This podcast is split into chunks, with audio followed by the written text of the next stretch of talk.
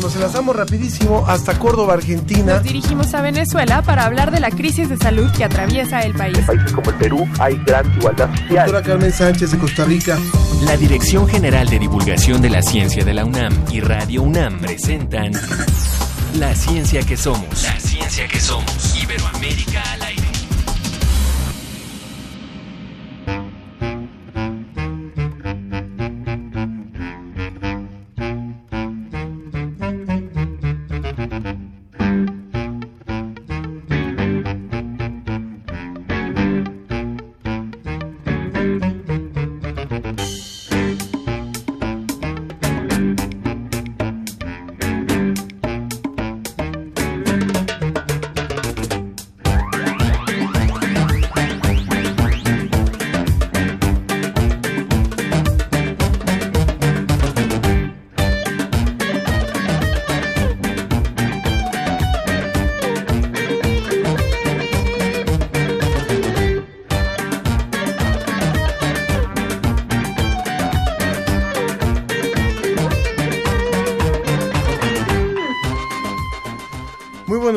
Me da muchísimo gusto darle la bienvenida a esta emisión de La Ciencia que Somos. Estamos escuchando a la Sonora Balcanera con Tiempo de Chilango. Suena bien, es, esta es una propuesta de una radioescucha, Saraí Rocha. Es la Internacional Sonora Balcanera, una agrupación mexicana de música electrónica, rock, world beat y Balkan beat. Vamos a escuchar.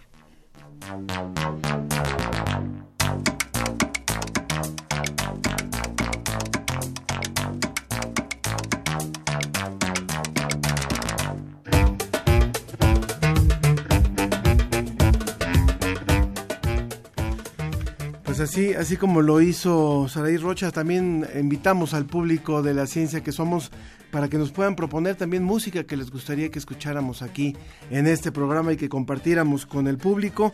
Y de esto, de esto le vamos a hablar hoy.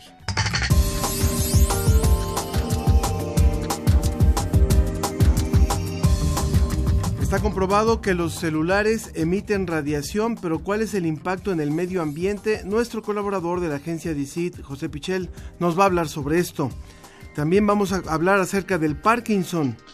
¿Cómo ayuda la ciencia en la escena del crimen? En Sobre la Mesa abordaremos las investigaciones y avances que apoyan en las ciencias forenses.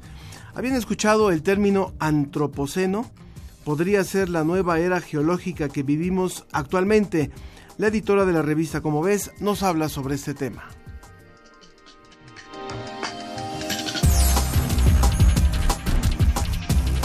Les recuerdo, como siempre, eh, a quienes nos escuchen en vivo pueden comunicarse con nosotros a través de nuestras vías de contacto 56 22 73 24 es el teléfono en cabina 56 22 73 24 también el 50 en el WhatsApp 55 43 63 90 95 55 43 63 90 95 en las redes sociales en Facebook en arroba la ciencia que somos y en Twitter arroba ciencia que somos de manera que hay muchas formas en las que usted se puede comunicar con nosotros y vamos rápidamente a la entrevista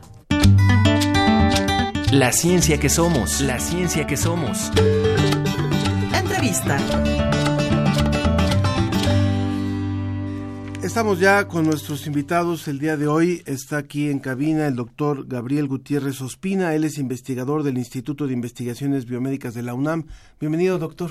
Muchas gracias por la invitación. Vamos Muchas a ver gracias. en qué podemos contribuir. Claro que sí, muchísimas gracias. Y también está Juan Cortés, que es presidente de la Asociación Mexicana de Parkinson. Bienvenido también, don Juan. Buenos días. Muchas gracias por estar aquí.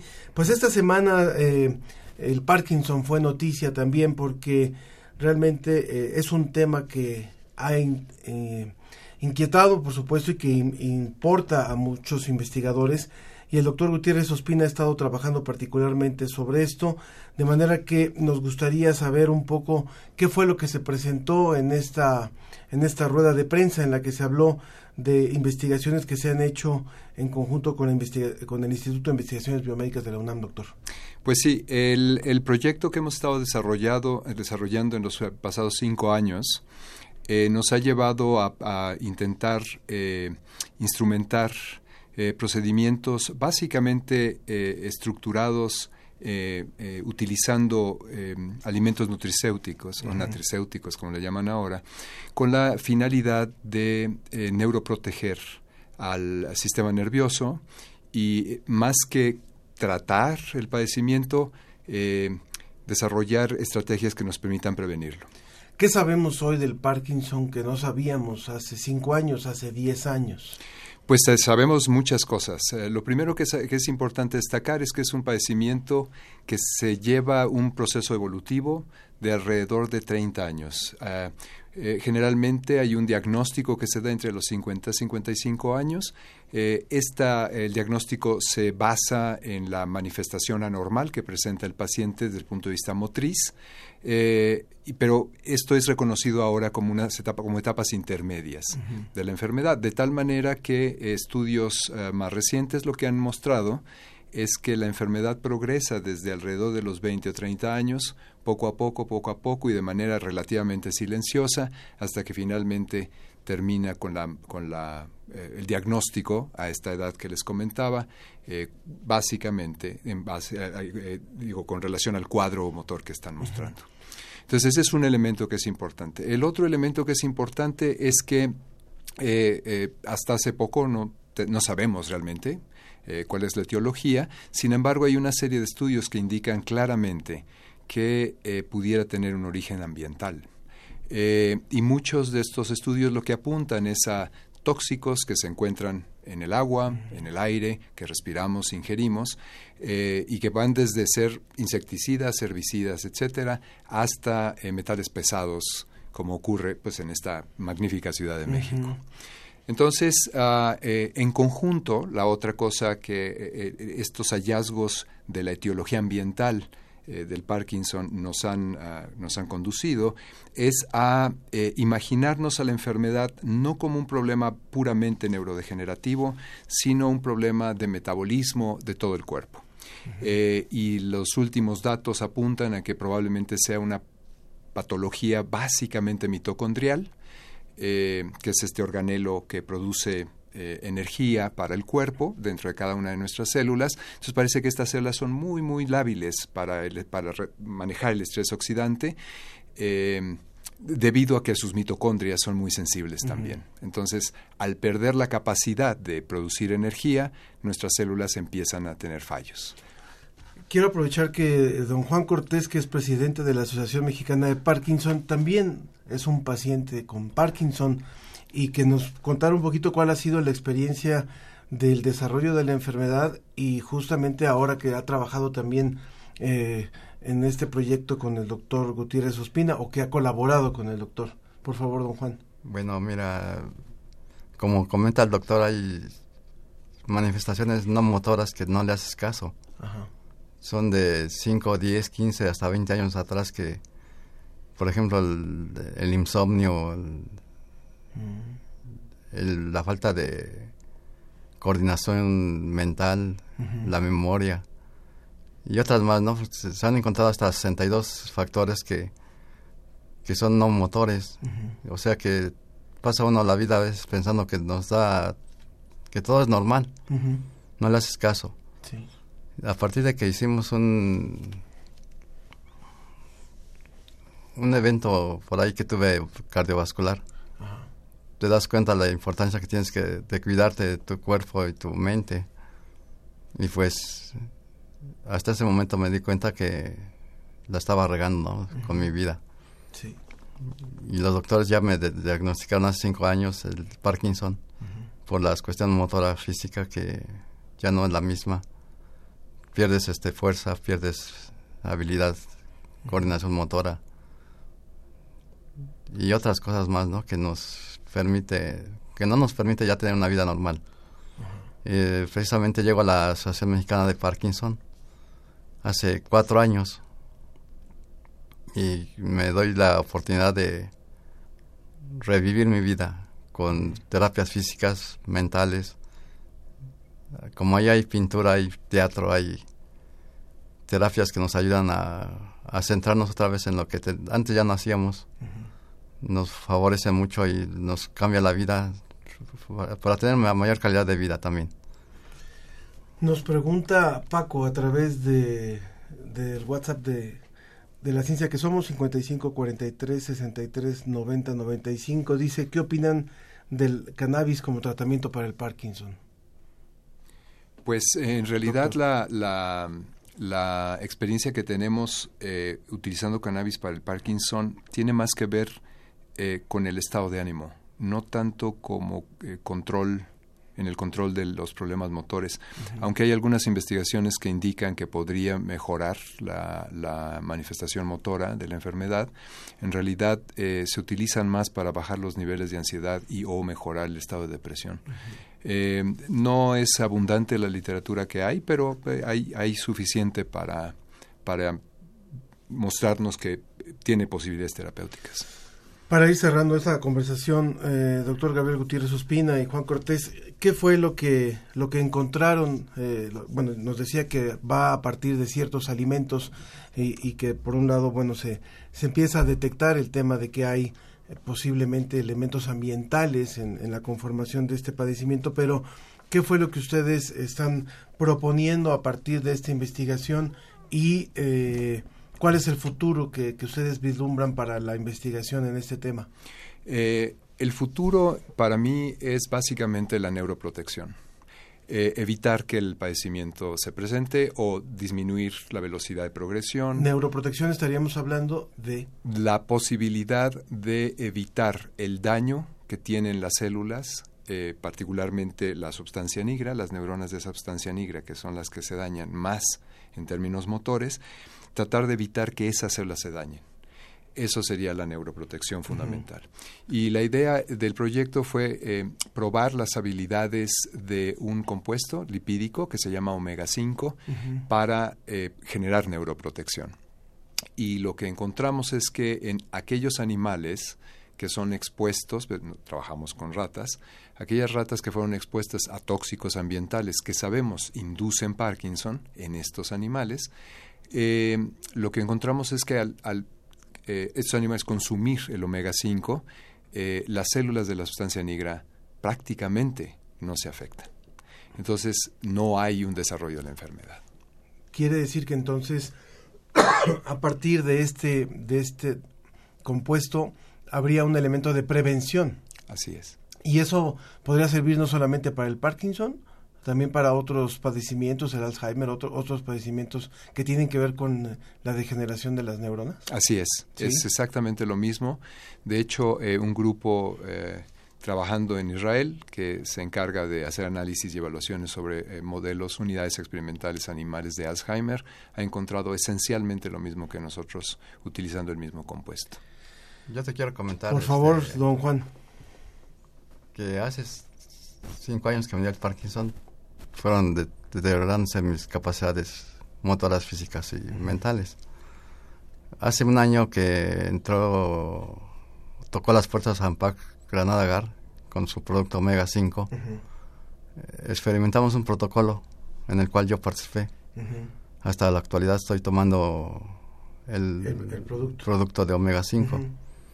Y lo que hemos visto en mi persona, que al igual que los otros cinco compañeros que tenemos esa prueba, que estamos mejorando en el habla, en, la, en el humor, en, en, actividades que no hacíamos ya con la enfermedad. Se, se está frenando un poquito la, la evolución del, del, mal.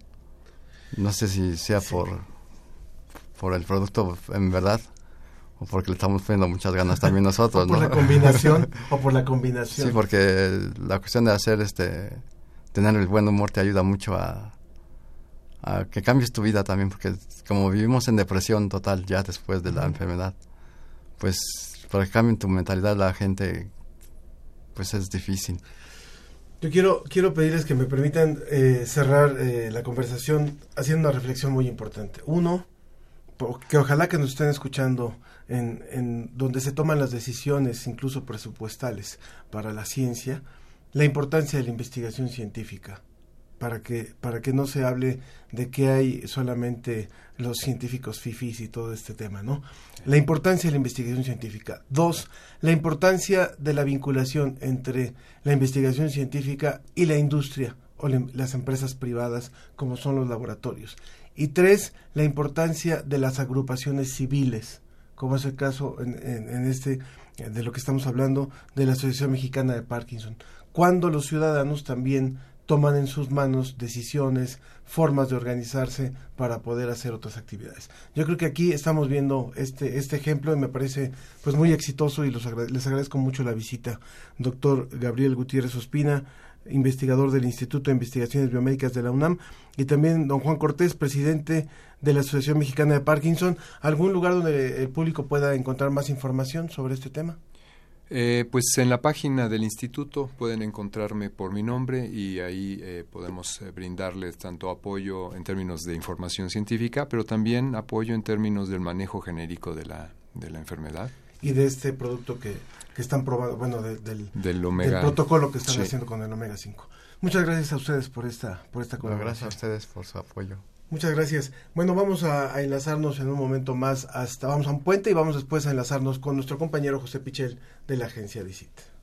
La, ciencia, que, somos. Iberoamérica al aire.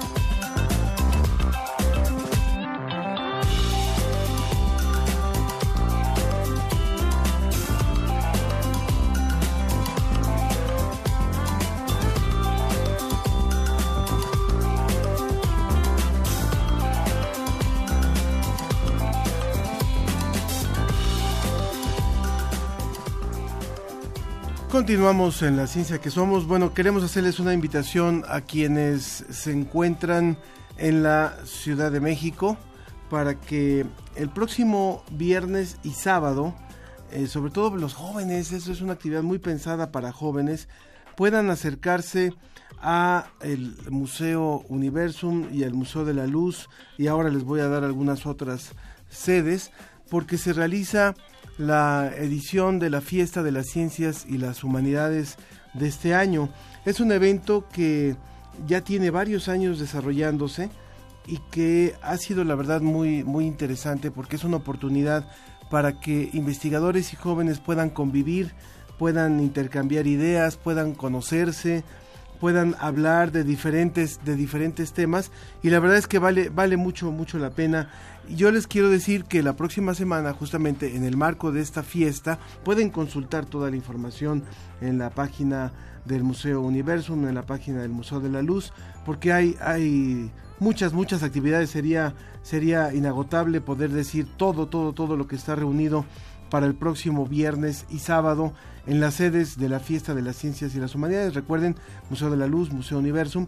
Pero lo que sí les quiero hacer es una invitación muy particular a lo que es un, evento el próximo viernes a las 5 de la tarde en el Teatro Auditorio de Universum. El evento es gratuito, por supuesto, y es un evento que le hemos llamado, es un triálogo, porque es una conversación entre la poesía, la música y la ciencia, y se llama Amor y Violencia, Ciencia, Poesía y Música. Y sería muy, muy interesante que pudieran acercarse con nosotros el, viernes a las 5 de la tarde. Estén muy al pendiente de la hora, de, perdón, de poder asistir, poder asistir un poquito antes. Va a estar el doctor Eduardo Calixto, médico cirujano con doctorado en neurociencias. Él va a aportar la parte de, ciencia. Va a estar María Sandoval, actriz y locutora con gran experiencia en teatro, radio, doblaje, televisión, cine y publicidad. Y va a estar un músico también muy bueno, Olson Joseph, que después de tanta presión familiar para estudiar medicina, Olson se inscribió a la Escuela Nacional de Artes en, en su natal Puerto Príncipe, en Haití, y es realmente realmente es muy muy bueno. Usted lo va a poder ver en vivo, pero ojalá que venga, porque la verdad es que vale mucho la pena. Lo puede ver en vivo a través de, eh, de la ciencia que somos, perdón, a través del Facebook de la ciencia que somos y diferentes medios de transmisión. Pero eh, sí lo invitamos a que venga el viernes 25 a las 5 de la tarde. Bueno, rápidamente, después les voy a decir de otras dos actividades de, de que vamos a tener en la ciencia en, este, en esta fiesta de las ciencias y las humanidades, pero me quiero enlazar con mi compañera Luisa Santillán, reportera del portal Ciencia UNAM, puesto que también esta semana se dio a conocer otra gran noticia por parte de la UNAM, dado que eh, estamos colaborando como, como institución con el Centro Europeo de Investigaciones Nucleares, conocido como el CERN, que se encuentra en Suiza, y para eso nos enlazamos con ella y nos contará qué fue lo que se anunció en esta semana. Eh, Luisa, ¿cómo estás? Buenos días. Hola, ¿qué tal Ángel? Buenos días, buenos días a todos por allá. Muy bien, pues cuéntanos por favor qué fue lo que se habló acerca de este experimento Alice en el Gran Colisionador de Hadrones. Cuéntanos por favor. Pues sí, fíjate que efectivamente quiero compartirles sobre esta participación de la UNAM en un proyecto de gran envergadura a nivel internacional. Específicamente es la colaboración que investigadores del Instituto de Física de la UNAM están teniendo con la Organización Europea para la Investigación Nuclear, o mejor conocida como CER. Y bueno, pues como lo comentas, el día de ayer, en conferencia de prensa, se habló de un detector de partículas que desarrollaron justamente investigadores del Instituto de Física y que será trasladado, instalado próximamente en el Gran Colisionador de Hadrones. Bueno, este Gran Colisionador de Hadrones es uno de los aceleradores de partículas que integran el CERN y es considerado el más grande y el más energético de todo el mundo. Físicamente nos explicaban ayer que está ubicado entre la frontera de Francia y Suiza, bajo la tierra más o menos como a unos 100 metros de profundidad. Este proyecto es conocido por la gran diversidad de grupos de investigación que trabajan en él y bueno, en este caso México está ahí presente a través de la UNAM.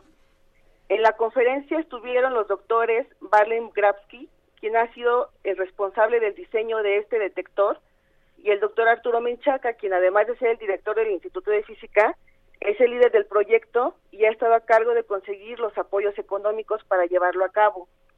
El detector que desarrollaron los investigadores universitarios básicamente formará parte del detector de partículas que se conoce como ALICE, del cual tú mencionabas hace ratito, el cual a su vez es uno de los detectores que integran el gran colisionador de hadrones. Como lo explicaron los investigadores durante la conferencia, Alice tiene una longitud de alrededor de 25 metros más o menos y una altura y un ancho de 16 metros, además de que tiene 18 subdetectores. Este Alice, su principal propósito es investigar un estado de la materia que se conoce como plasma de quarks gluones, que es muy importante porque según la física teórica es un estado que existió en los primeros instantes después del Big Bang. Entonces, los institutos de física desarrollaron un detector llamado B0 más que servirá para definir con muy alta precisión temporal, ellos dijeron que era alrededor de 200 picosegundos, el número y la distribución espacial de las partículas resultantes de las colisiones que ocurran en el centro de Alice. Esto les permitirá saber a los investigadores si se trató de una colisión central o periférica para que ellos puedan seleccionar entre estos tipos de interacciones. También destaca que en la creación de este detector B0 además del doctor Grabsky y el doctor Menchaca, participaron estudiantes, así como otros investigadores del Instituto de Física. El doctor Grabsky explicó que este desarrollo que presentaron ayer en realidad inició hace como cinco años todo el trabajo y que consiste en un disco de plástico centellado de 1.5 metros de diámetro y que utiliza 50.000 fibras ópticas. Sin embargo, antes de tener este desarrollo, ellos hicieron varios prototipos para demostrar que su diseño podía funcionar. Empezaron con prototipos muy pequeños, desde 6.6 centímetros y grosores de 3 centímetros, y así fueron aumentando sus prototipos para entender cuál era el grosor que necesitaban para alcanzar esta resolución de los 200 picosegundos. También eh, dentro de este desarrollo explicaba el doctor que ellos básicamente eh, las limitantes que tenían eran económicas, por lo que tuvieron que de repente también pedir este, colaboración con otros investigadores daneses, por ejemplo. El B0 más, que es este desarrollo que hicieron los investigadores, está por embarcarse al CERN en los próximos días. pero ahí pasará un año antes de que quede totalmente integrado y listo para empezar a tomar datos. También comentaron durante la conferencia el doctor Menchaca que no es la primera vez que ellos contribuyen con el CEN, porque ya desde hace varios años ellos participaron en la construcción de otro detector que es llamado B0 y que ha sido de los que más se ha mencionado dentro de las publicaciones científicas que hablan sobre ALICE. También el doctor Menchaca nos, nos dijo que, bueno, este desarrollo y el hecho de que México participe en la frontera de la ciencia nos da como país un acceso al nivel más alto de la tecnología, porque este tipo de ciencia que se hace y que es muy costosa, lidera el desarrollo de instrumentos y que en el Instituto de Física se cuenta con la suficiente preparación técnica y el interés para acercarse a ellos. Pues esto fue más o menos algo de lo que se habló ayer durante la conferencia de prensa. Pues muy muy interesante esta aportación del Instituto de Física y de la UNAM. Eh, hago la aclaración, el doctor Menchaca fue director del Instituto de Física, ahora es la doctora Ana Cecilia Nogués Garrido, que nos da mucho gusto que haya una mujer al frente de ese instituto. Y bueno, pues una colaboración importante para lo que es este Centro Europeo de Investigaciones Nucleares, el CERN, allá en Suiza, y esto habla también, por supuesto, de la colaboración institucional, de la colaboración internacional para hacer estos grandes proyectos de investigación. Muchísimas gracias por tu colaboración, Luisa Santillán. Hola Ángel, que tenga muy buen día. Hasta luego. Que estés muy bien, muy buenos días. Bueno, muchas gracias. Solamente para ah, eh, completar la información que les estaba dando hace unos momentos sobre la fiesta de las ciencias y las humanidades. Eh, les recuerdo que es el próximo viernes y sábado. Y si ustedes están, por ejemplo, en Juriquilla, ahí va a haber actividades en el campus de Juriquilla de la UNAM, en Morelia también, en el campus de Morelia, en el Centro Peninsular en Humanidades y Ciencias Sociales en Mérida, para quienes nos escuchan por allá, también en el Colegio de Ciencias y Humanidades Plantel Sur, en el CCH Sur, acá en la Ciudad de México, en la Facultad de Estudios Superiores de Cuautitlán, en la Facultad de Estudios Superiores de Iztacala, también en la FES Zaragoza, Museo de la Luz, Museo También en la Unidad Académica de Ciencias y Tecnología en Yucatán, también de la UNAM, la Universidad Autónoma de Chiapas, el Museo de Ciencias Universum, en fin, hay un programa amplísimo. Les recuerdo esta invitación para el viernes también a las 5 de la tarde que vamos a tener este triálogo. Realmente vale muchísimo la pena a las 5 de la tarde en el Museo Universum. Acérquese por favor y participe con nosotros. Y también va a haber una muestra de videos de ciencia el sábado. Eso, son, eso es muy interesante porque son diferentes eh, videos, producciones de, de corta duración que se han hecho para eh, trabajar, para divulgar la ciencia. Esto es el sábado a las 12 horas en el foro R3 que está, está al interior del Museo Universum. De manera que pueden estar ustedes en esta actividad, también es gratuita. Y el sábado también en la unidad Prometeo a las 5.30 de la tarde, Ciencia Slam, para aquellos que saben algo de ciencia, tienen una opinión, una manera de contarlo o expresarlo. Así que Ciencia Slam a las 5 y media de la tarde en la unidad Prometeo en, en la explanada de Universum. Bueno, les recuerdo rápidamente que el tema de la ciencia es eh, la ciencia en la escena del crimen. De eso vamos a hablar en la mesa en un momento más. Volvemos eh, en un momento más. Les recuerdo el teléfono 5622-7324, WhatsApp 5543-63-9095. La ciencia que somos.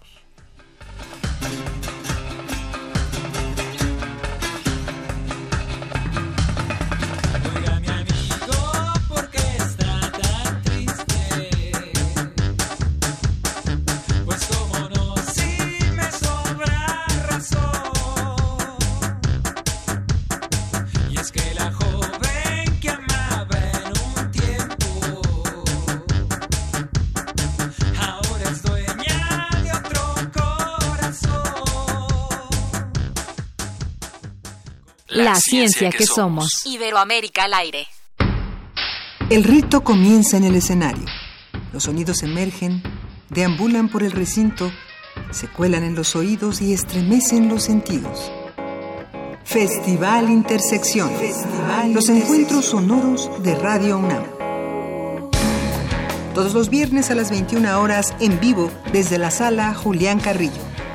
Escúchalos a través del 96.1 de FM www.radiounam.unam.mx O ven a Adolfo Prieto 133 Colonia del Valle, cerca del Metrobús Amores. La entrada es libre.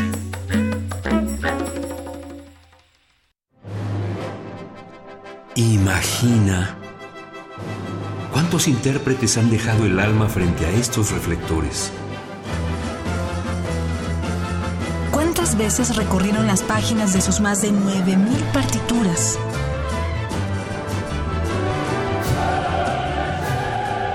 ¿O cuántos corazones han levantado en más de ocho décadas?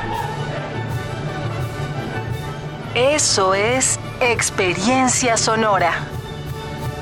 Orquesta Filarmónica de la UNAM, domingos a las 12 del día por el 96.1 de FM.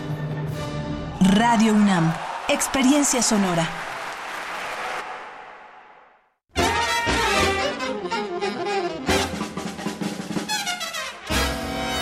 Música de fuego y fragua, de cacerías, funerales, bailes y salas de concierto. Hoy escuchamos sus historias. Viento de bronce. Un programa de Juan Arturo Brennan. Acompáñanos en un recorrido por todos los géneros y todos los estilos de la música de trompeta. De lunes a viernes a las 6.40 de la mañana o escucha la repetición a las 3 de la tarde. 96.1 de FM. Radio UNAM. Experiencia sonora.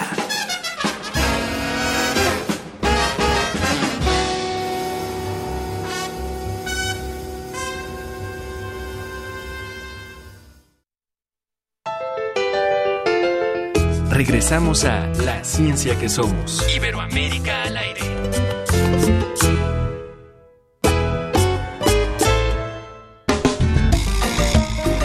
La ciencia y sus respuestas están sobre la mesa.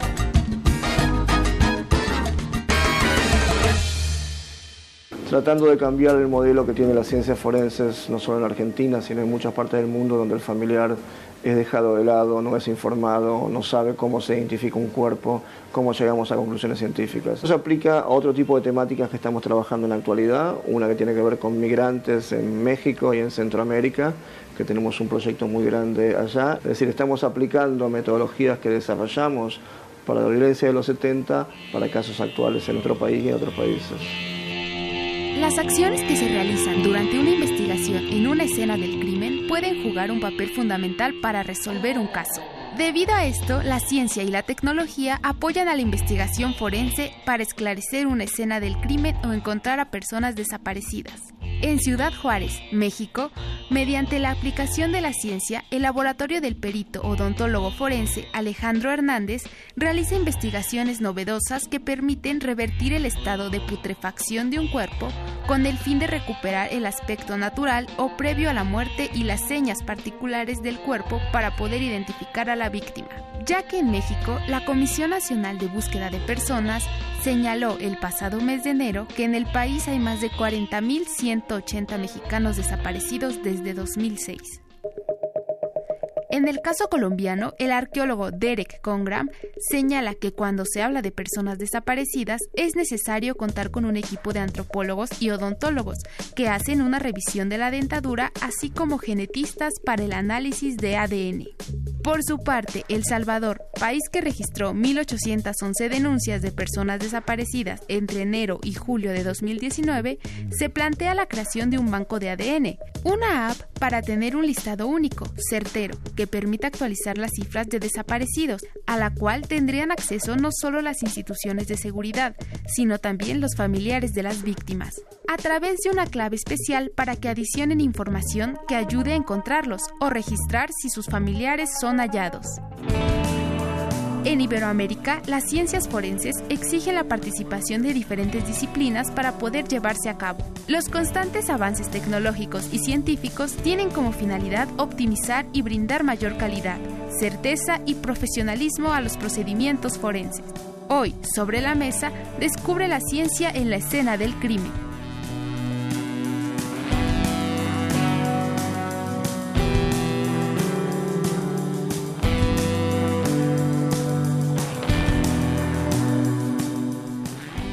Continuamos en la ciencia que somos. Bueno, pues el tema es muy interesante, de manera que entramos directamente a partir de esta información, de esta cápsula de la producción. Y me da mucho gusto darle la bienvenida a Vicente Torres Zúñiga, académico de la, de la licenciatura en Ciencia Forense por parte de la Facultad de Medicina de la UNAM. Bienvenido. Muchas gracias Ángel, es un placer estar contigo y con tu público. Muchísimas gracias.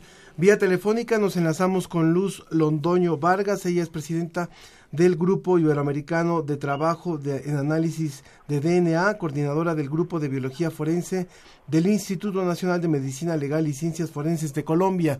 Bienvenida también, Luz. Eh, muchas gracias Ángel, muchas gracias por invitarme a tu programa. Es un gusto tenerlos en esta, en esta mesa. Y también a Ronaldo Carneiro, que es perito criminal de la Policía Federal de Brasil. Bienvenido también. Hola, mucho gusto.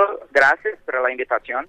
Es un gusto para nosotros tenerlos a ustedes para hablar sobre este tema, porque eh, está, podría sonar a un lugar común decir que a partir de tantos programas de investigación forense, algunos somos fanáticos de ID, otros de CSI, etcétera, pareciera que la investigación forense se ha puesto como de moda y e, e incluso han crecido el número de escuelas y de y de chicos que quieren dedicarse a esto, pero cuando se conoce el trabajo que hay de investigación profundo y toda la aportación que hace la ciencia, pues nos damos cuenta de que es una disciplina bastante más compleja, pero también igualmente apasionante.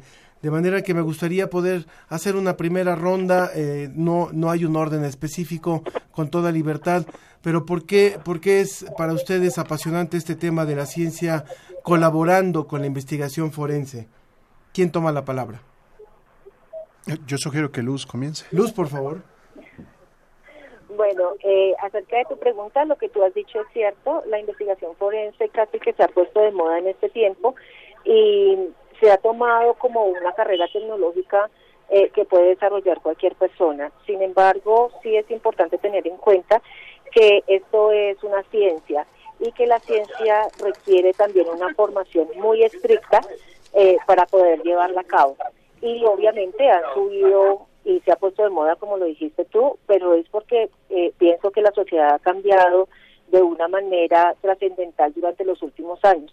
La globalización que hemos tenido eh, durante Iberoamérica, en Iberoamérica ha sido trascendental para poder eh, hacer crecer incluso las ciencias forenses por los tipos de delitos que se ha tenido. Esto va muy ligado a la criminalidad, a la criminología y obviamente a la criminalística.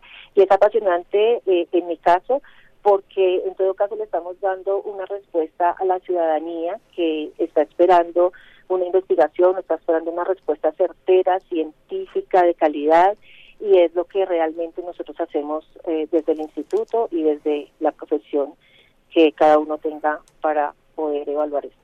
No estamos hablando de una sola ciencia forense, sino de las ciencias forenses. Eh, Ronaldo. Sí, yo estoy totalmente de acuerdo con, con Dulce.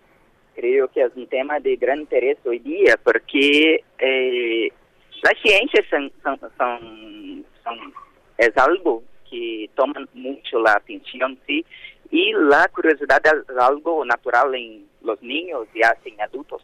Entonces, uh, poder colaborar con la ilustración de, de crímenes y utilizar de manera aplicada la ciencia es algo realmente eh, muy interesante y muy gratificante también para los profesionales. Y creo que, que toda esta generación que que hoy día asiste a estos programas de televisión y que, que lee, que, que intenta estudiar el, tema, tiene este impulso, esta, esta manera de, de ver la ciencia como algo que puede ayudar a la investigación y la elucidación de crímenes de una manera que, que antiguamente no se hacía. Entonces, es es algo que la, promoción de la ciencia en la investigación criminal es algo muy interesante y que está ayudando a aclarar muchos crímenes hoy día.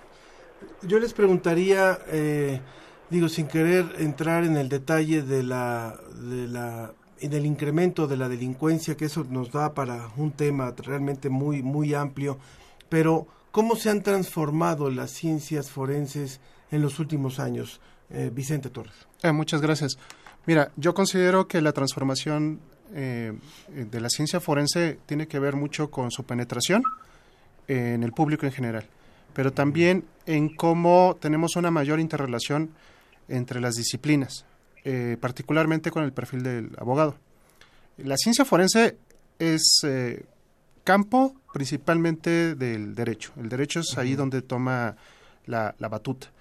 Y todo lo que tiene que ver con la parte técnica, los físicos, como es mi caso, los químicos, la parte de medicina legal, ellos intervienen auxiliando, o sea, donde no alcanza el derecho a discernir, nosotros ayudamos a esa, esa parte jurídica para que pueda tomar la mejor decisión.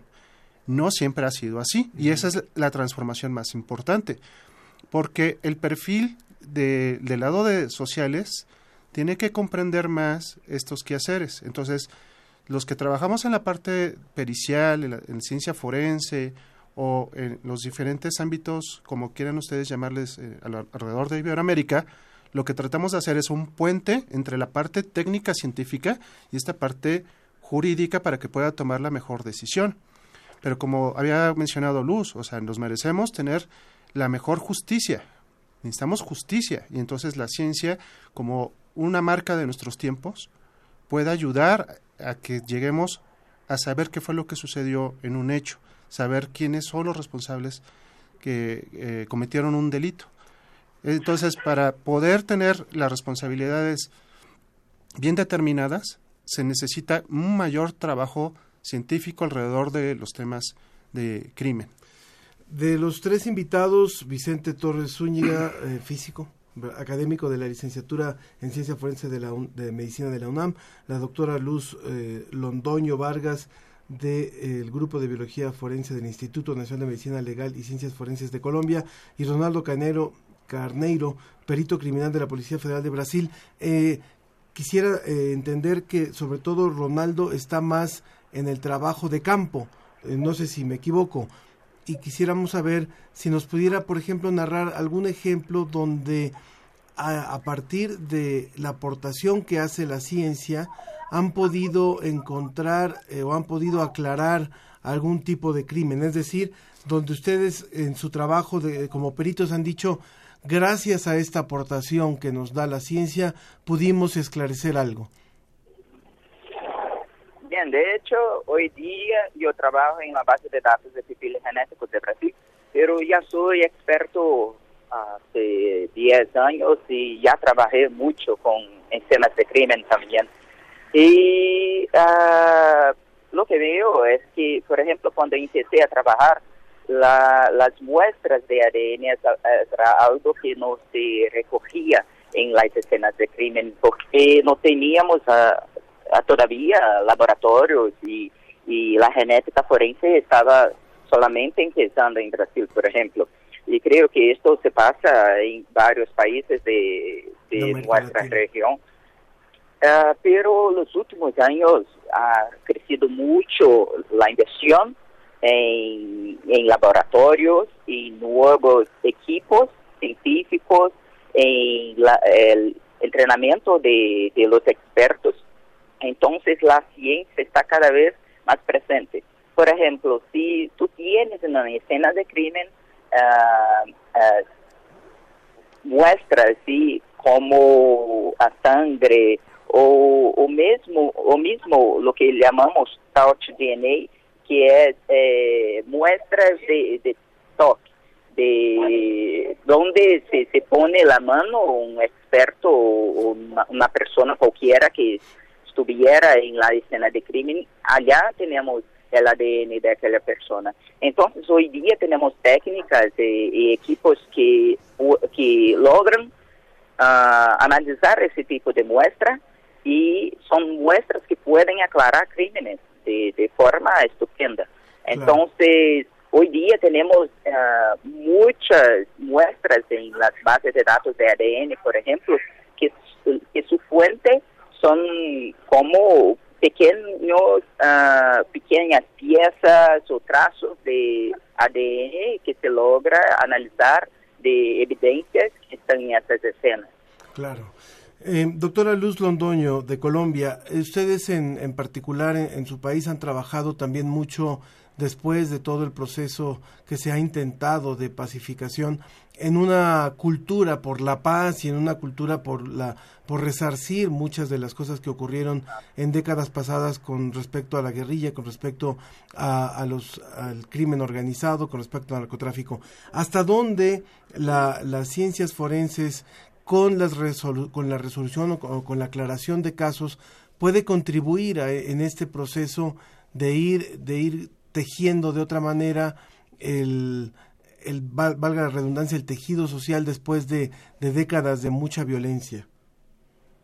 Pues mira, la ciencia me parece que es fundamental para esta cultura de la paz que estamos viviendo en Colombia, porque lo que estamos buscando es resarcir el, el daño, que la víctima pueda quedar tranquila al menos y decir, tenía, por ejemplo, un familiar desaparecido, eh, que fue torturado, que fue asesinado, eh, y cuando vienen los victimarios y dicen sí, efectivamente eh, está en tal fosa común y se sacan los restos de la fosa común y se identifican el ADN de esos huesos y se pueden cotejar con los familiares y se le puede entregar a la familia los restos óseos de una manera digna de su familiar, la familia está haciendo un duelo y está realmente asumiendo que, bueno, si su familiar fue torturado, está muerto, pero ya tiene los restos óseos y está tranquilo y no lo está buscando por muchísimos años más.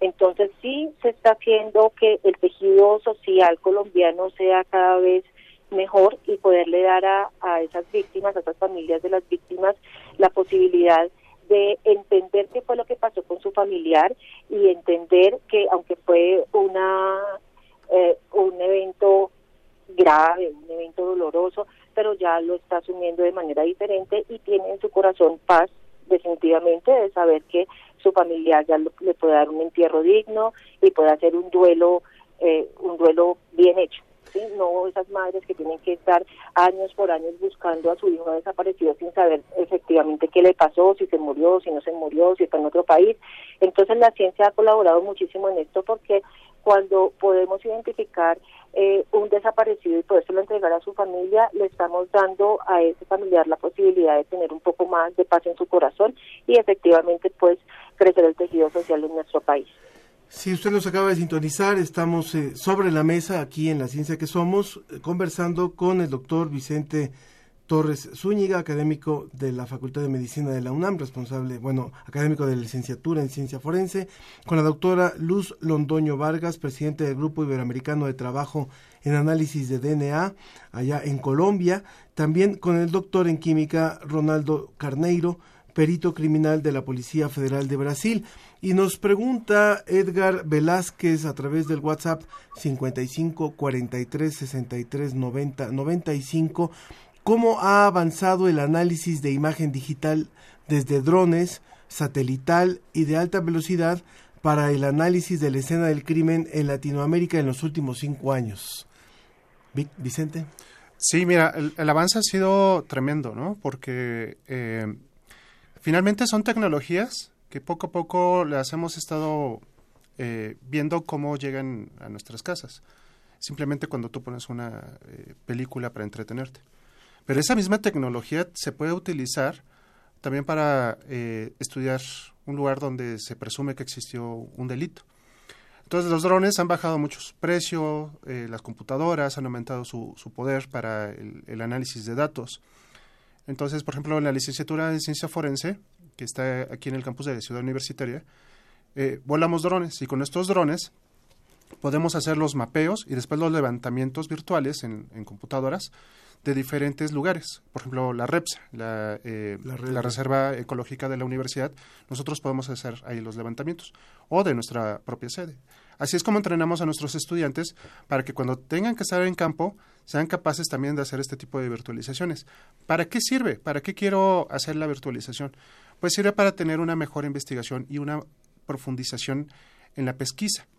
Puede servir muy bien para hacer una recreación de los hechos que hayan sucedido ahí por ejemplo, tú lo que encuentras cuando eres eh, un perito en hechos de tránsito, pues es un montón de fierros torcidos. Eso Sí. es lo que encuentras. ¿Qué fue lo que sucedió ahí?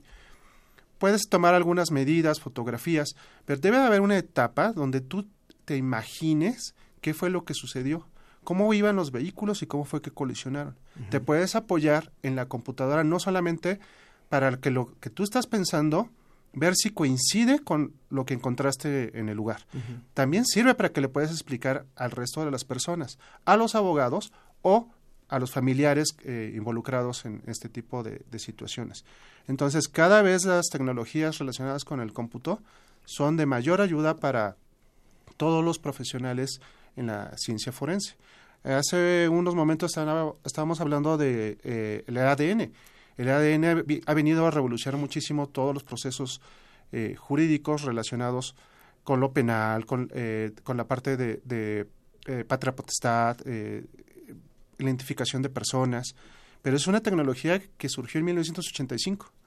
Entonces, poco a poco, los descubrimientos de diferentes áreas de ciencias, de química, de biológicas, permean y alcanzan a lo forense.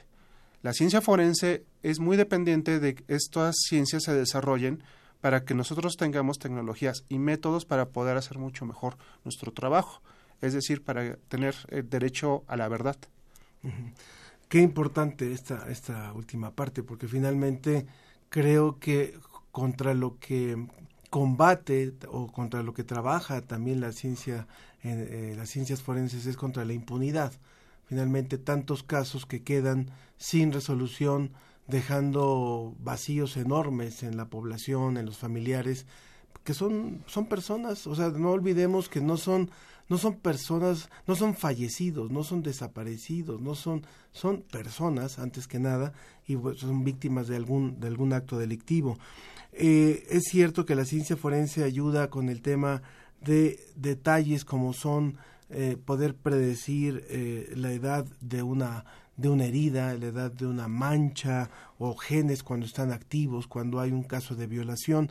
Pero ¿cuánto tendríamos que, que trabajar para que realmente eh, esta aportación que está ofreciendo las, las ciencias forenses y su desarrollo pueda realmente ayudar eh, contra el, el gran tema de la impunidad en nuestros países en América Latina? ¿Quién toma la palabra? ¿Ronaldo? Sí, claro. Ah, yo también tra- trabajo junto con Luz ah, en, la, en el grupo de, de trabajo en análisis de ADN. Y lo que eh, miramos siempre, hacemos todos los años reuniones para saber cómo está el desarrollo del trabajo en cada uno de los países. Y también tenemos contacto con varios expertos desde Brasil. Ah, tenemos algunos proyectos para mantener este contacto con expertos de otros países cercanos. Entonces, puedo decir que varios de los retos que, que verificamos en, en, Brasil, por ejemplo, son retos también para todos los otros países de nuestra región. Yo creo que el principal es la conciencia de, de la población, de la sociedad, de la importancia en la inversión en la ciencia para la aclaración de crímenes y que eh, de hecho una manera científica y una manera eh, importante, correcta de, de darles un- una respuesta a la sociedad y a cada persona víctima de, de un crimen. Y como ha dicho el profesor, no, no, no son números, no son ah, estadísticas, son personas que necesitan tener una respuesta acerca de, de los crímenes que han sufrido de, de los familiares que, que están esperando por respuestas. Entonces, la manera científica es la manera que yo pienso correcta de, de darles esta respuesta, porque es una manera que no, no, no se equivocará como ah, otras maneras podrían ah, darles respuestas equivocadas. Creo que los retos en toda América Latina son muy, muy semejantes. Es el reto de, la inversión, de, la ah, elaboración de, técnicas, de métodos que sean ah, de hecho, ah, utilizables y que se puedan dar resultados en nuestra región. Y para esto creo que todos los países que, que, que están en esa región deberían uh, trabajar en conjunto, porque si los problemas son, son los mismos, las soluciones también son muy semejantes. Son te eh, tecnología, eh, entrenamiento, eh, eh, inversión y colaboración internacional. Creo que este es el camino. Eh, nunca pensé en, decir lo que voy a decir en este momento en, un programa de radio, pero creo que nos falta, nos faltaría, yo le sumaría a lo que nos dice ahora el perito Ronaldo Carneiro, eh, una cultura eh, ciudadana de la preservación de la escena del crimen. Y es lamentable, pero es un hecho. En países donde estamos viviendo momentos muy críticos, las familias tal vez cuando ocurre un hecho de este tipo, eh, a lo mejor son los primeros que pueden alterar una escena del crimen, cosa que después se vuelve fundamental o, en contra de una averiguación. ¿Hasta dónde, Luz Londoño, tendríamos que trabajar un poco, y lamento decirlo así, en que la ciudadanía pueda tener conciencia de la importancia que es la preservación de una escena del crimen?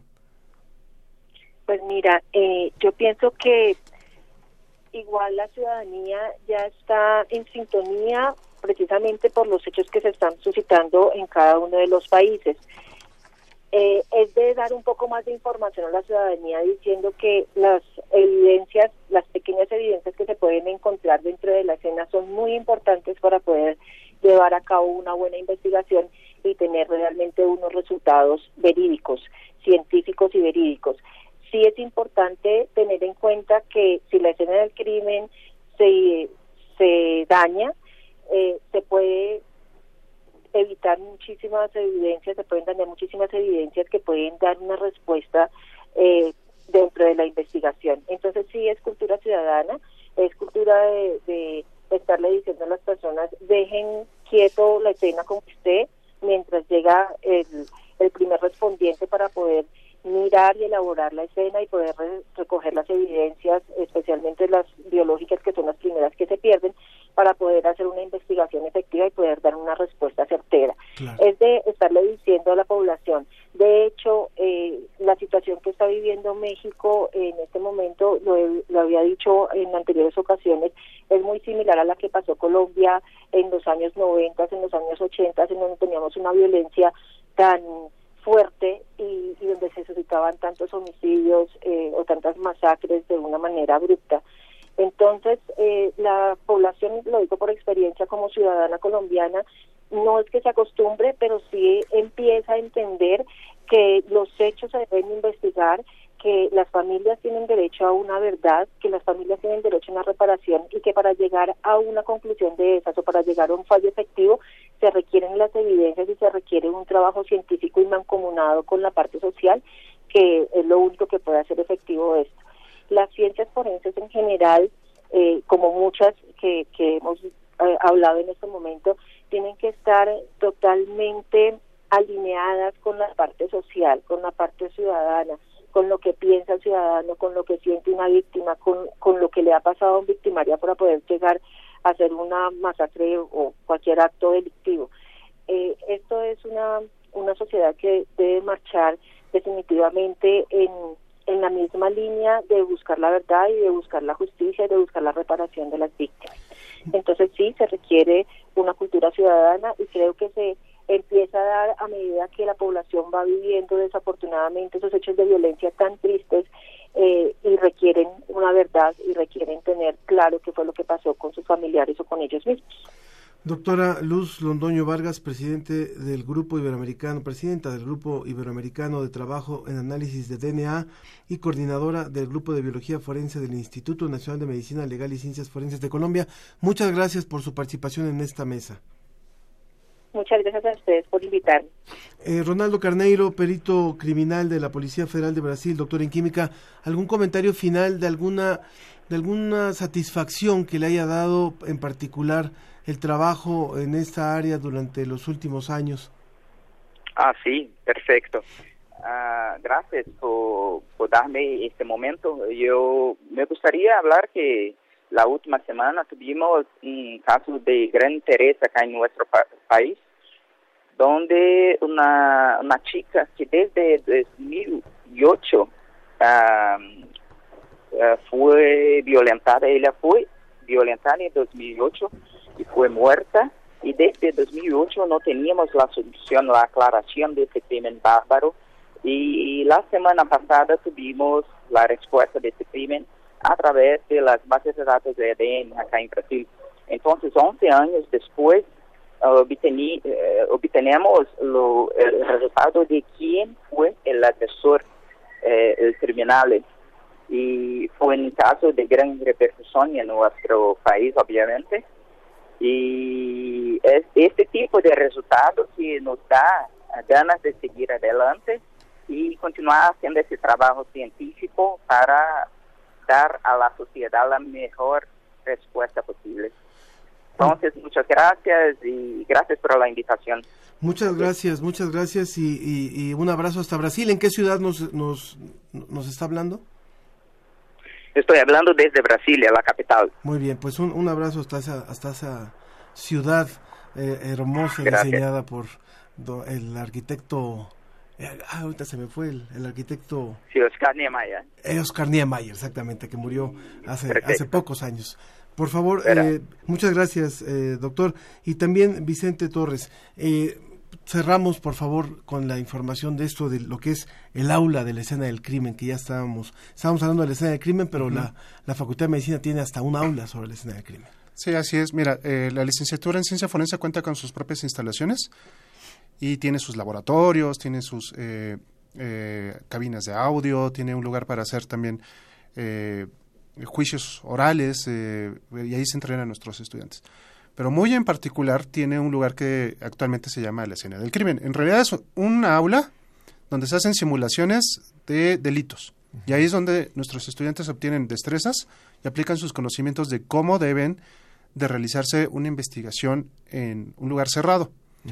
También hacemos eh, prácticas en la reserva ecológica, como te estaba mencionando, y ahí lo has- hacen estas prácticas de lugar abierto. Entonces, contamos con muchísima plasticidad para hacer toda clase de escenificaciones. Y si hay personas del público que quieran eh, asistir a esto, ¿lo pueden hacer? Como Sí. visita guiada o algo así. Sí, mira, contamos con un programa de visitas guiadas Ah, que es mensual y eh, nos pueden visitar público en general. Entonces nosotros hacemos adecuaciones de este lugar para que se entienda cuál es el trabajo que debe de realizar los peritos de criminalística de campo y eh, se hace de una forma que sea didáctica, amable y que todo el mundo eh, entienda qué se debe de hacer en estas situaciones. ¿Alguna página o algún sitio donde se puedan dirigir para consultar esto? Sí, mira, nos pueden visitar a través de nuestra página web. Nuestra página web es eh, www.cienciaforense.facmet.unam.mx. Todo en minúsculas. La repetimos, por favor. ¿Cómo no? Mira, www.cienciaforense, todo eso junto, punto facmet, o sea, de Facultad de Medicina, punto unam, punto mx. Y nos pueden seguir también por nuestras redes sociales. Por ejemplo, Twitter es LCF-UNAM. LCF-UNAM. UNAM. Nosotros tenemos muchos eventos académicos, varios de ellos son para el público general y también ahí nos pueden contactar para que se pueda hacer una visita guiada en grupos de 30 a 35 personas. Muy bien.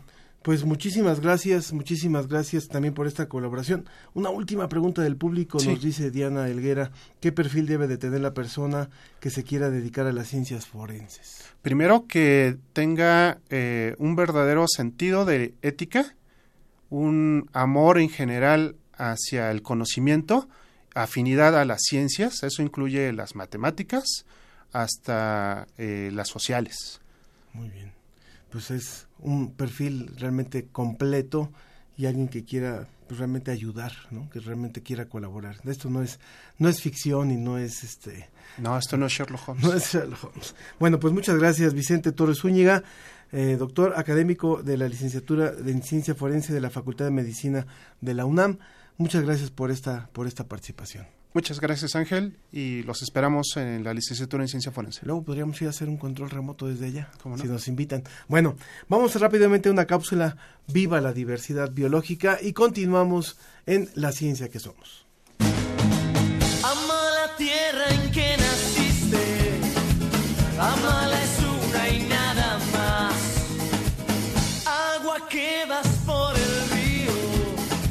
El 22 de mayo de 1994 se aprobó el Convenio Internacional sobre la Diversidad Biológica. Por eso, Naciones Unidas declaró esa fecha conmemorativa del Día Internacional de la Biodiversidad.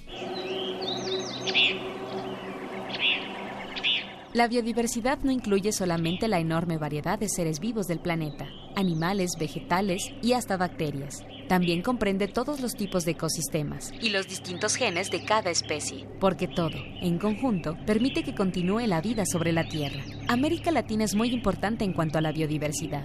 Seis de los países más biodiversos del mundo se encuentran en esta región.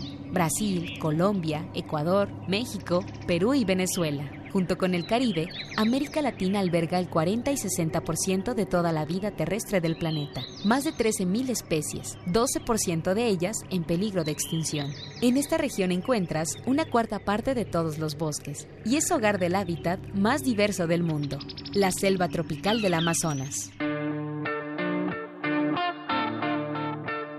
Lamentablemente, en apenas 50 años se ha perdido 20% de la Amazonia. Desde 1960 ha desaparecido una cuarta parte de los bosques de Mesoamérica y casi 10% de los bosques suramericanos. En consecuencia, entre 1970 y 2010 disminuyó 22% el hábitat de mamíferos y hemos perdido casi mil poblaciones de 689 especies de vertebrados. Tan solo en México, un país megadiverso, se han extinguido cuando menos 127 plantas y animales. Algunas causas ya las conoces. El cambio climático, el aumento de las poblaciones humanas y sus infraestructuras, la contaminación y el abuso de recursos como las maderas y el agua. En muchos casos, la minería y la extracción de petróleo y gas han devastado zonas enteras. Pero gran parte de la pérdida de los ecosistemas en la región se relaciona con la expansión de tierras para la agricultura industrial y la ganadería, que causan la pérdida de bosques y de otros ecosistemas. De acuerdo con un estudio de la FAO, el consumo insostenible de especies de plantas y animales, silvestres y domésticas, las lleva a su extinción. Pero no solo a esas especies. Muchos otros organismos apoyan la producción de alimentos, como insectos, murciélagos, lombrices, hongos, bacterias, que mantienen los suelos fértiles, polinizan y limpian los cultivos, el agua y el aire. Al industrializarse la agricultura, se empobreció nuestra dieta, con consecuencias negativas no solo para la salud y la seguridad alimentaria, sino también para la biodiversidad de las especies vegetales y animales. Por ejemplo, mientras que nuestros tatarabuelos conocían y usaban hasta 7.000 especies de plantas, actualmente solo usamos unas 200, de las cuales únicamente aprovechamos 15 para satisfacer el 90% de la energía diaria que necesitamos para vivir y funcionar. Esto empobrece la biodiversidad y pone en riesgo el futuro de nuestros alimentos, nuestra salud y el ambiente. ¿Qué hacer? Además de urgir a nuestros gobiernos que refuercen la protección del medio e inviertan en la investigación, tú, como consumidor, también tienes una responsabilidad. Puedes elegir productos cultivados de manera sostenible, comprar productos locales o boicotear alimentos que pongan en riesgo la biodiversidad.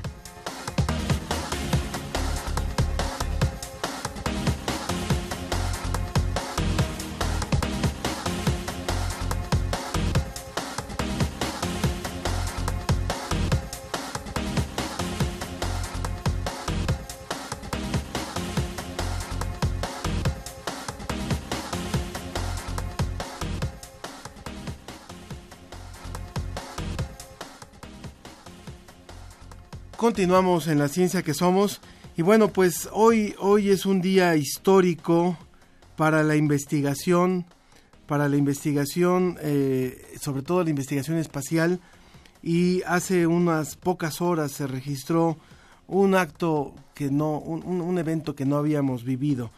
Eh, por primera vez dos mujeres hicieron una caminata espacial. Esto es el, el audio de lo que estaba ocurriendo hace un par de horas, hace unas tres horas. Fence, um, uh.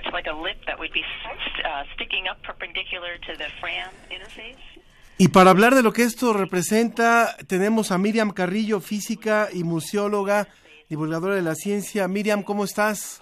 Hola Ángel, muy bien, muy contenta. Muy buenos días a ti y a todo tu equipo. Pues, yo estoy despierta desde las seis y media de la mañana viendo este hecho fabuloso. Cuéntanos.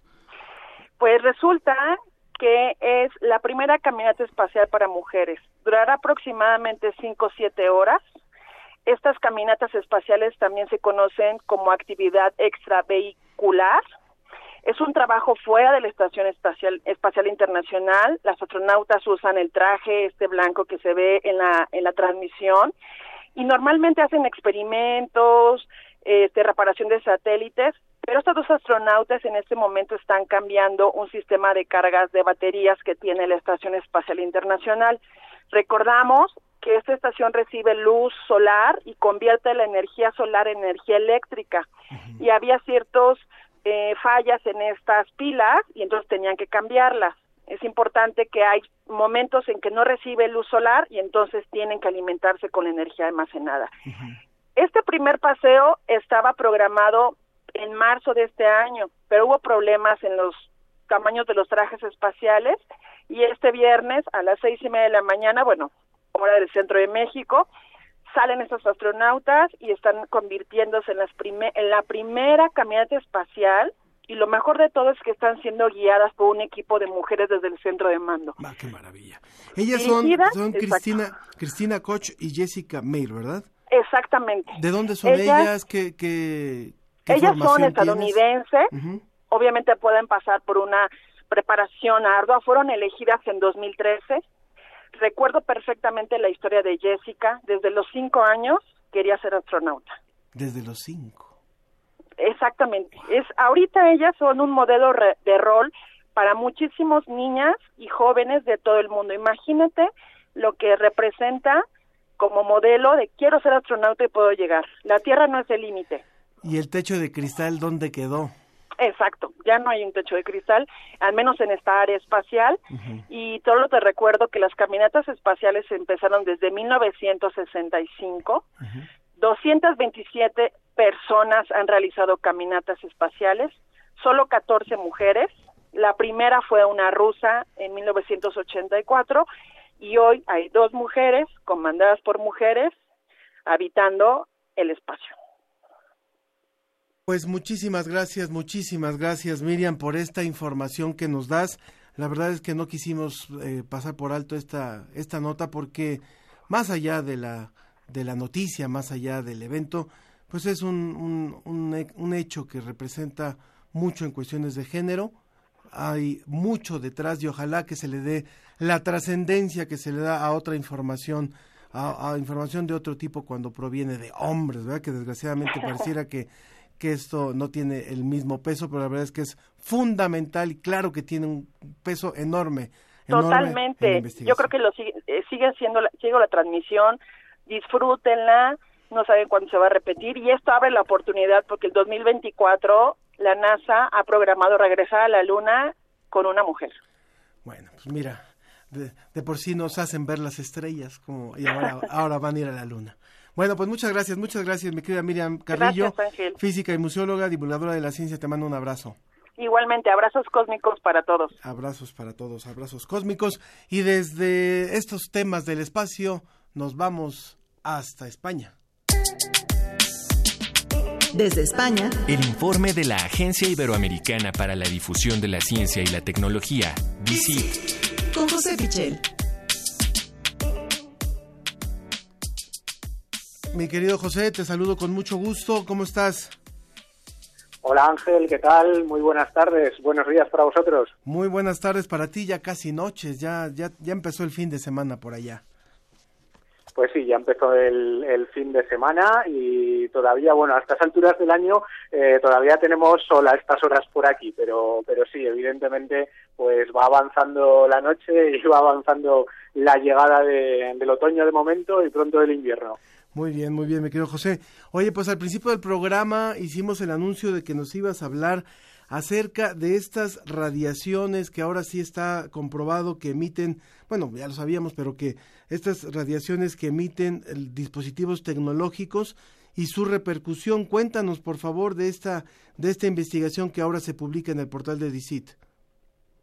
Pues hablamos de una investigación que nos viene directamente de Argentina, en concreto de la Universidad Nacional de La Plata, y es, como dices, una investigación sobre radiaciones electromagnéticas, es decir, ondas de radio, de televisión, wifi, eh, los móviles o celulares, las antenas de, estos eh, celulares. Eh, ¿Qué pasa con todo esto? muchas veces nos lo preguntamos y este proyecto de Argentina lo que va a hacer es monitorizar eh, todas estas señales y crear un programa, un software que va a analizarlas. En principio sabemos, tenemos eh, la certeza científica de que no hay problema, pero los científicos sí que quieren asegurarse, quieren llevar un control, una monitorización de esas radiaciones. ¿Por qué decimos que no hay problema? Porque se trata de ondas electromagnéticas que eh, son las mismas que nos llegan eh, simplemente a través de la luz del sol, con lo cual, eh, bueno, pues mm, se ha desarrollado la vida en la Tierra perfectamente durante millones de años soportando esas ondas electromagnéticas, ¿no? Lo que sí se ha comprobado es que, bueno, que sí tienen efectos biológicos a veces a escala de laboratorio, eh, en pequeñas eh, muestras, eh, el, hecho de que mm, a nosotros no nos hagan daño no quiere decir que no tengan algún efecto biológico, con lo cual, bueno, pues siempre es interesante tener monitorizado todas estas señales y ver lo que pasa, lo que pasa con ellas, ¿no? En principio, la Organización Mundial de la Salud, además, nos dice que no tiene relación eh, con cáncer. Eh, entonces, eh, bueno, pues muchas veces la preocupación de, la gente ante las antenas de, móviles y demás es precisamente por esta parte, por si puede tener alguna repercusión en su salud y los estudios dicen que no. Y además, con respecto a esto, hay un mito entre la población bastante extendido, que es la peligrosidad de eh, las antenas, de estar cerca de una antena. Bueno, realmente lo que nos dicen en este reportaje los investigadores argentinos es que eh, simplemente nuestro teléfono, eh, el hecho de acercarnos el teléfono ya nos provoca más radiaciones que el hecho de estar ante una antena que normalmente pues estamos alejados de, de esas antenas eh, de móviles. Tendríamos que estar muy cerca, muy cerca de ellas para que eh, nos provocasen tanta radiación como la que emite eh, simplemente un teléfono, un celular, un, un móvil, como decimos aquí en, en, España, ¿no? Pero, en todo caso, siempre esos niveles están por debajo de las recomendaciones de la Organización Mundial de la Salud. Entonces, el mensaje para la población es que no hay problema, no se haya comprobado, no se ha comprobado hasta el momento que eh, pueda haber ningún problema por estas ondas electromagnéticas, pero este eh, proyecto de Argentina, en todo caso, quiere monitorizar qué es lo que sucede, eh, bueno, pues mm, con todas esas radiaciones electromagnéticas que recibimos desde un montón de dispositivos distintos.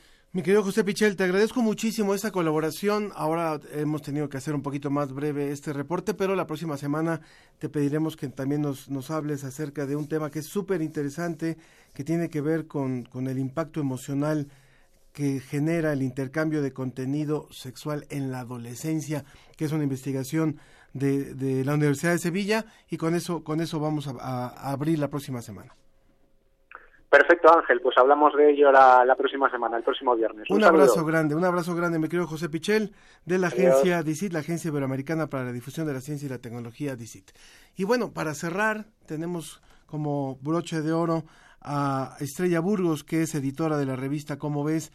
Ya lo comentamos al principio del programa también, si se podía hablar del antropoceno, así como hablamos del pleistoceno y hablamos de otras eras geológicas, ¿podríamos hablar del antropoceno, Estrella? Pues hay quien dice que sí, hay quien dice que no, eh, pero la realidad es que el término ya está muy, pues ya, ya se usa en muchos ámbitos de la, de la vida pública. Eh, en este artículo el autor Miguel Rubio, que es un ecólogo, por cierto ahora el director del Instituto de Ecología, un centro CONACIT en Jalapa, pues él piensa que sí, y da los argumentos de por qué. A, algunos geólogos no les gustaba porque decían que tenía que haber muchas cosas como para decir, oye, con el poquito tiempo que llevamos geológicamente hablando, ¿cómo hemos marcado ya geológicamente el planeta? Pero pues parece que sí. Por ejemplo, eh, desde luego la modificación del, del dióxido de carbono en la atmósfera y que se puede rastrear a partir de los hielos que atraparon ese dióxido de carbono. Históricamente se puede, y, y, geológicamente, la radiactividad que empieza con las primeras pruebas nucleares, el, pues lo que le hemos hecho a los suelos, ¿no? el problema de la desertificación, el problema de la deforestación. O sea, sí estamos dejando una huella muy posiblemente geológica en el planeta. Y para lo que sirve a lo mejor hablar del antropoceno es para, para que seamos conscientes, para que seamos conscientes de que tenemos que cambiar y tenemos que cambiar pronto nuestras formas de vida, nuestras formas de producción. Ese creo que es la utilidad del concepto. Curiosamente es un concepto que surge en México, en, en una reunión científica que hubo aquí en el año 2000, donde estaban pues los tres, bueno, por lo menos estaba Mario Molina y Paul Crutzen, que fueron dos de los tres ganadores del Nobel de Química por por, por, ver el problema de la reducción de la capa de ozono. Uh -huh. Y cuando empezó a oír Krotzen, ¿no? Todo lo que había pasado desde que ellos habían planteado esto, pues se alarmó cada vez más hasta que se le ocurrió hablar del antropoceno. Entonces es alguien que, que vio cambios muy radicales en, en, el planeta mismo, pues que se deben a nuestras actividades. Entonces tenemos que cambiar nuestras actividades claro. cuanto antes, ¿no? Ese artículo, Antropoceno, nuestra huella geológica, es el artículo central del, de la revista Como ves del mes de octubre. Eh, una revista que está por llegar al año número 22, 21. 21, 21 bueno. bueno ya estamos sí. viviendo el año 21, Ajá. ¿verdad? Así este va a llegar a su a su cumpleaños y empezará a vivir el año 22. De manera que esta esta es una publicación si ustedes quieren conocer el artículo completo, lo pueden ver en la revista Cómo ves y rápidamente algo más de lo que tenemos en Cómo ves del mes de octubre. Sí, tenemos, bueno, tenemos otra cosa muy catastrófica que es Chernobyl, que se puso de moda por la serie de HBO, pero que es un tema que siempre hay que revisar y es una explicación muy clara de cómo ocurrió ese accidente y el cúmulo de coincidencias inauditas que se dieron para que fuera ese accidente. Uh -huh. Esas, esas cosas como la lotería de la mala suerte. Sí, ¿no? como los dos 19 de septiembre. Exacto, Ajá. exacto. Entonces aquí lo explica muy bien Daniel Martín Reina, un colaborador que tenemos justamente en Sevilla. Estamos uh -huh. hablando ahora con, sí. con alguien en, sobre una investigación de Sevilla. Uh -huh. eh, tenemos también el aleteo de una mariposa en la red, que es una historia muy bonita de eh, un colaborador nuestro y su esposa, uh -huh. que encontraron una polilla, una mariposa, tipo polilla en, en, Villahermosa y se pusieron a buscar en, en, en, aplicaciones que hay para observadores de insectos y pues resulta que ese ejemplar no había sido visto vivo en muchísimo tiempo.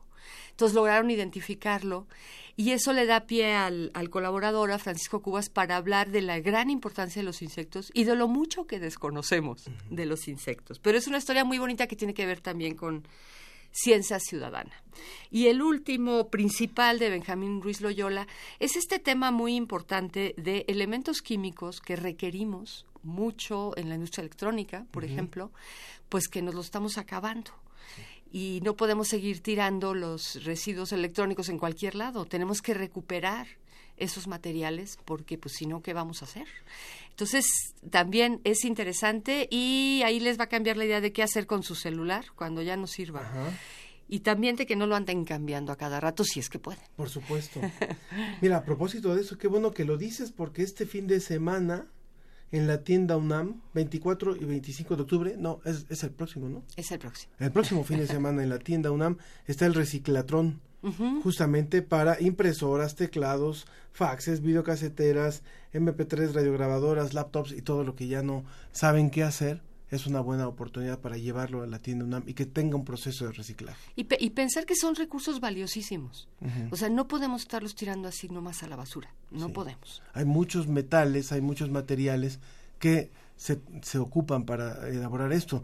Eso sería muy interesante poderlo platicar próximamente sobre todos los, los compuestos que hay, por ejemplo, en un celular, todos los elementos Sí. que hay en un celular. Pues van a tener algo en, el, en el número que viene. Bueno, Ah, a, esto, a esto se le llama minería urbana. Y, y bueno, podemos recuperar muchísimos metales de, de este tipo de, de Muy bien. aparatos. Estaría, pues muchísimas gracias. ¿Qué te parece que ofrezcamos unas cinco revistas de Como con ves del mes de octubre, vía redes sociales o vía telefónica que se comuniquen con nosotros? Cinco ejemplares de la revista Como ves del mes de octubre que está muy, muy, muy interesante con el antropoceno, nuestra huella geológica.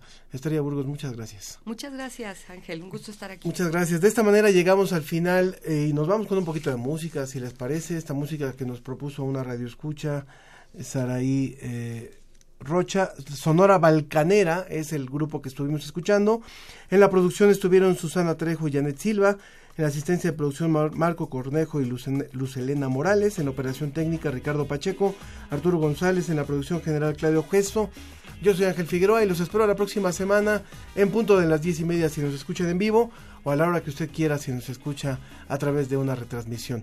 Que tenga un excelente fin de semana.